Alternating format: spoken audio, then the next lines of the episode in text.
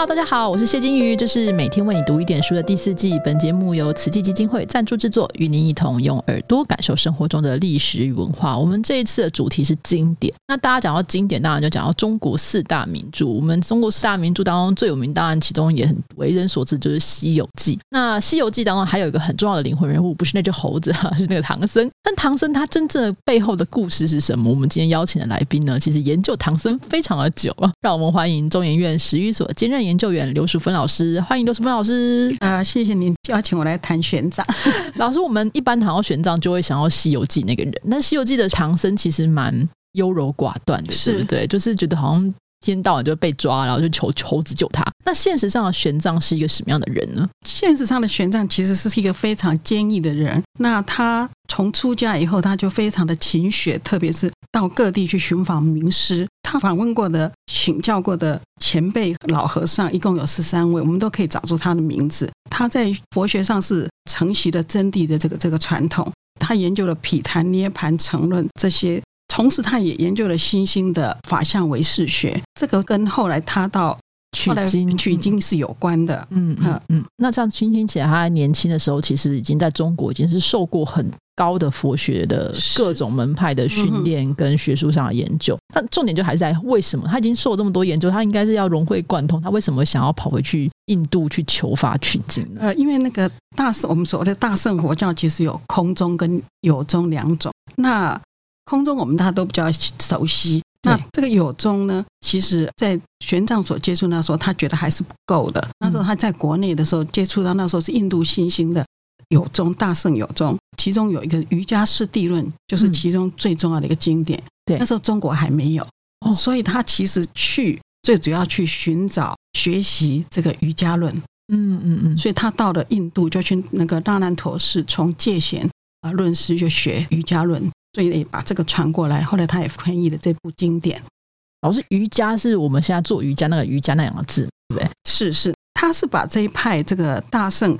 有宗的学说介绍到中国来，其实他主要的致力的是他翻译的《瑜伽师地论》。嗯，他翻译的这个经典，我们知道他翻译了一千多卷的经典，但是他自己写的东西并不多。那所以呢，他所把这个呃《瑜伽师地论》大圣有宗这个学说介绍到中国来呢，后来形成中国的一个宗派，就是法相宗，又叫唯识宗。嗯嗯啊，不过呢，真正的。奠基人是他，但是真正创造这个宗派的是他的弟子窥基。嗯嗯，所以变成说他其实是一个承先启后非常重要的人物。那一方面是汇聚了当时隋唐时代的这个当时所有的大概可能常见的这些佛学的思想，再回去印度再去找这个瑜伽师地论的这个学问，然后把这从全部带回来之后，去奠定这样一个基础。会这样说。是，我还想特别提一个，我们现在大家最流行。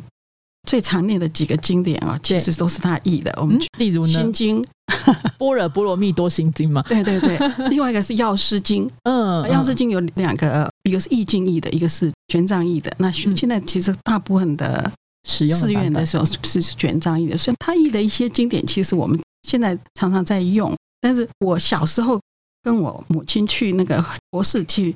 听经念经的时候，他们都会把译者名字念出来。譬如说，呃，鸠摩罗什，呃，对，法师这个《金刚波若波罗蜜经》，然后他会写鸠摩罗什译，我们就把这个念出来，这是一个尊重，一个尊敬哈。但是现在人好像就直接就念了，反而忘了这个当初翻译跟校对这个非常大的功劳。对对对对，是。那玄奘取经，他其实是从这个。半偷渡啦，当时其实是不能够随便跑出去，他是有点偷渡，跑跑到印度之后，回到中国之后，当然就大家可能也是很认同他的这个想法。那他重点是在于他易经这件事情，他的流程跟制度是什么？对我，我想刚才补充一下，说他这个人偷渡是因为他是非常坚毅的一个人，是没错。他非常坚毅的人，应该是当他曾经在西行的时候，我呃，您去过丝路没有？还没有。过丝路就是一片沙漠，对啊，什么也没有，非常辛苦。他曾经在那里丢掉他的水，然后又找不到泉水，他不知道该怎么办的时候，他就发了一个愿，快要死掉的话，跟你说：我如果不到天竺哦，我一定不往东再走一步，我一定要往西。我宁可哈往西而死，绝不东归而生。所以呢，如果你们有去日本的药师寺，药师寺里面就建了一个三藏院。嗯，那三藏院呢，它里面现在放的所谓的玄奘的遗骨。对，遗骨这个我们是另外一个问题哈。那所以呢，它这个上面的一个匾额就写了两个字叫“不东不懂”，哦，我不再向东，我一定如果除非不到西。阿飞经典，我一定不往东，叫不东。嗯，所以可显见他就是宁愿追求真理而死啊，也不要对对，也不要对安逸的回来。对对，很厉害。但他回来之后，重点是还是。带回来这么多的经典，不可能他一个人译嘛？一千多卷要又要手译，真的是会出事哦。那他怎么样建立这个流程？其实这个中国易经的流程，其实从很早就已经建立起来。像鸠摩罗什就不是他一个人译，他们就有一个小 team，有一个有一个 team 这样。但是玄奘这个 team 特别不一样啊，因为唐太宗非常欣赏他，觉得他到过这么多地方呢，他对西方非常了解哈，中亚、西域、中亚非常了解，想请他出来做官，他不要。他就请太宗说：“你让我到少林寺去译经。为什么要到嵩山少林寺？因为少林寺是北魏菩提留支很有名的一个僧人译经的场所。太宗就想把他留在身边，说：‘你不用，你就到长安洪福寺，我替我太后，我妈妈就建那个洪福寺去译经。他的译经团队是史前未有最高贵的译经，那个人选是第一流的，完全不一样。是他从全国各地调来的二十二个人，都是最好的人呢，到这里，其中包括了。”道宣，嗯，好，还有很多辩机非常有名的人在里面。同时呢，他让那个官方也让一部分官员参与在里面。官运他他表面上是说监阅或者让他们润色，其实他在那边就是帮忙，就是说看看有什么不足的，呃，我们就给他有失供给，所有的所需要的一手、书手，你怎么抄写这书手都是由官方攻击的。所以为什么他可以？有这么精彩的译作出来，所以就基本上他是先把这个当时佛教当中中国佛教当中最优秀的青年才俊先集合来。然后 是有一些，就是可能当然，因为易经你要有不同语言的译者嘛，哈，然后你要有写要有范文，范文的要范文的这个专业人士，然后你要读中文的人，因为你可能范文翻译过来中文就不太通，是是需要润色，润色再对一下说，哎，是不是这个意思？然后那个叫笔色，对对，你翻译了以后，我就把它记下来叫笔色，那嗯，抄写下来叫书手，就各式各样的名称。所以当时其实是一个很庞大的组织，然后大概一般来说大概会有多少人？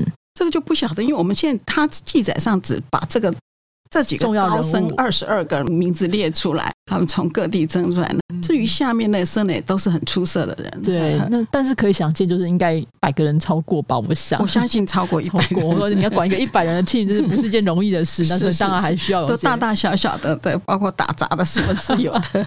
那其实我会请老师来，是原因是因为我之前看到老师一篇文章，叫《玄奘的最后十年（六五五到六六四）》哈，那兼论总章二年的改账史。就是老师比较谦虚，他说：“哎，怎么会注意到这篇文章？因为我看了这篇文章，其实我很感动，是因为。”我们想象中的玄奘就是唐太宗的玉帝嘛，皇上就非常喜欢他，那日子都过得很好，好像很开心。可是看这篇文章的时候，其实我觉得反而会更显现出他就是生命到最后那个终结的时候，他还是要用尽所有力气把他那个事业完成的那种韧性哈。那老师在文章当中其实有提到，就是他晚年其实经历了一场政治风暴，他不是一个僧人吗？怎么会卷在其中呢？呃，是这样的，要从。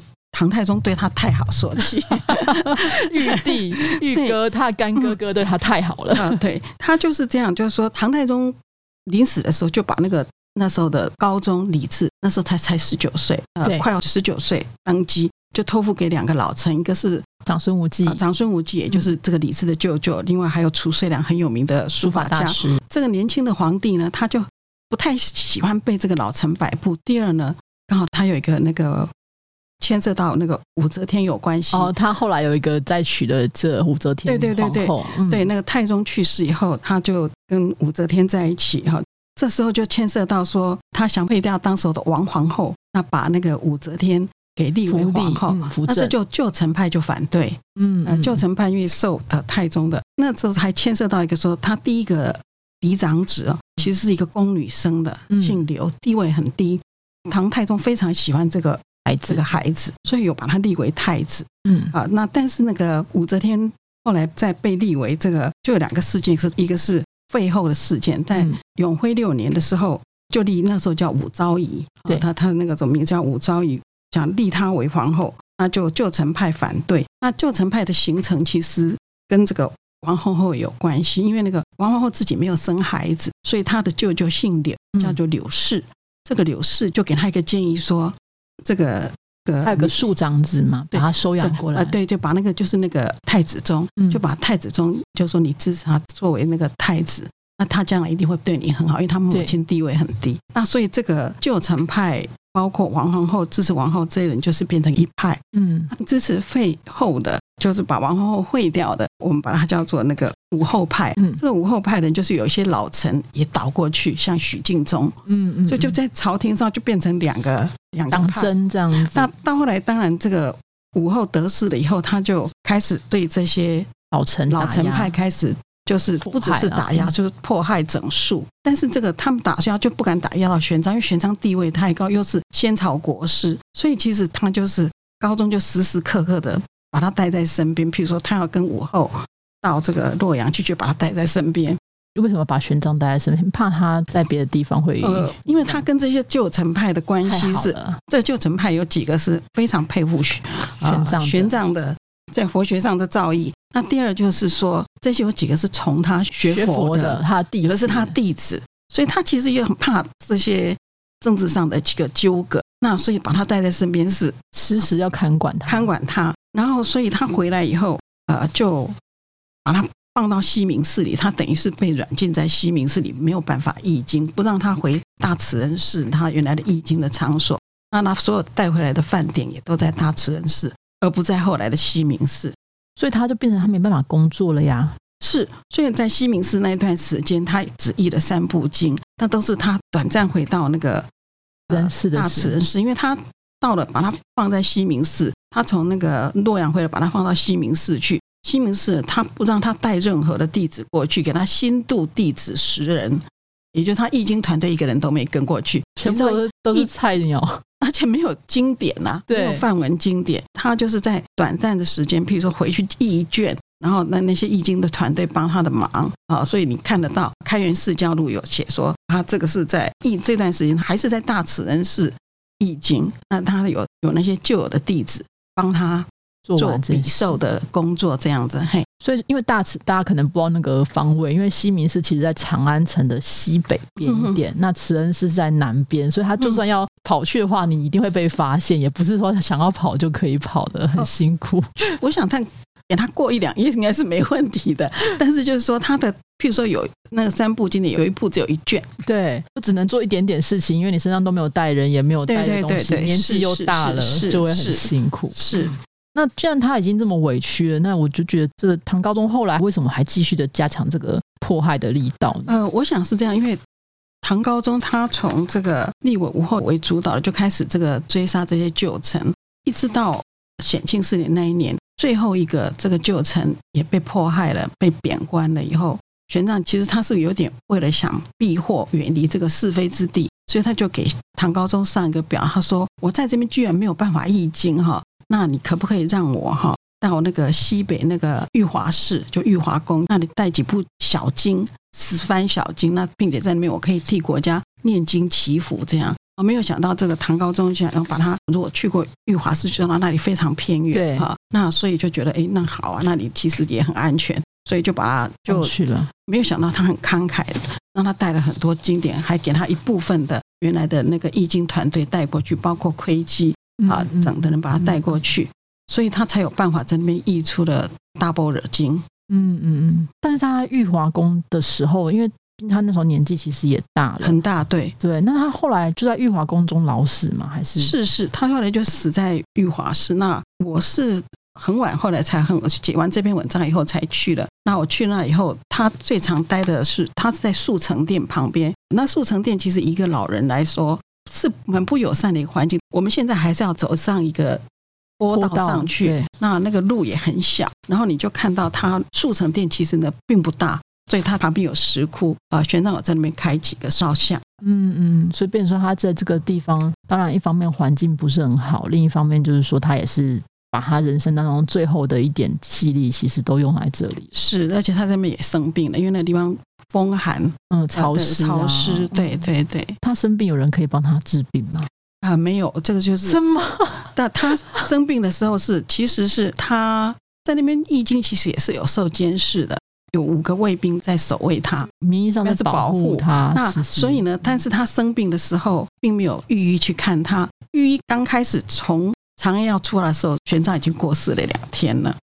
啊，所以就已经完全来不及了。所以我们读那个《慈恩传》啊，他那个惠利写的非常的悲戚。他说医药不及，因为御医根本还没有出发。对，就其实他已经病了，也是有一段时间了。他其实病了有一段时间，然后。他过世了，然后义瑜才要从长安出发，当然是来不及，当然不及，是是是，所以可以显见，就是说，我们当然在看到玄奘法师这个光辉灿烂的这个英雄形象的另外一面，其实他晚年真的是受了非常多的苦哈。那在老师在研究当中，还特别讨论到他迁葬的这件事情，是那他葬的位置跟他迁葬这件事情有什么含义呢？唐高宗或者武后对他是看起来是礼遇，其实是对他。相当的不好，所以他过世的时候，他的葬礼说官给葬事，但事实上他的葬礼没有一个官员参加，他是以先朝国师的一个崇高的地位，然后他又是佛光王的师傅，后来唐唐中宗的师傅，所以其实不可能说没有一个官员参加，但是真的有很多百姓参加，还有一些僧人参加，但是没有任何的官员参加。一般来说，高僧过世都会有立塔名，他没有塔名。他的塔名是他过世一百七十五年以后才建立的，那等于是说他有点无名无分的就这样子。对他过世的时候是先葬在白鹿原，啊，白鹿原是在那个长安的长的的东南那一个十几公里的地方，然后只立一个白塔，是那个白塔是很简单的，就印度的覆钵式的塔，像一个半圆形的塔，那上面涂成白色，就叫做白塔，也没有任何的塔名这样子。这是很令人不解的。后来他六六四年过世，他的弟子窥基是在六八二年过世。那有趣的是，他的弟子，嗯，是有塔名的。两个弟子，一个是普光，一个是。但是这个有趣的是，帮他那个一般的我们所谓的碑名都会写年代，还有立塔的名字。他这两个弟子的塔名啊，也没有立碑的年月。第二，没有立碑人的名字。所以也是不知道怎么来的，还是他们是想要等到有一天师傅可以改建之后一起吗？没有，就是说他的弟子还是可以有人他的弟子的弟子啊，偷偷给他进弄了两个简单的，但是不敢写建立者，也不敢写年代。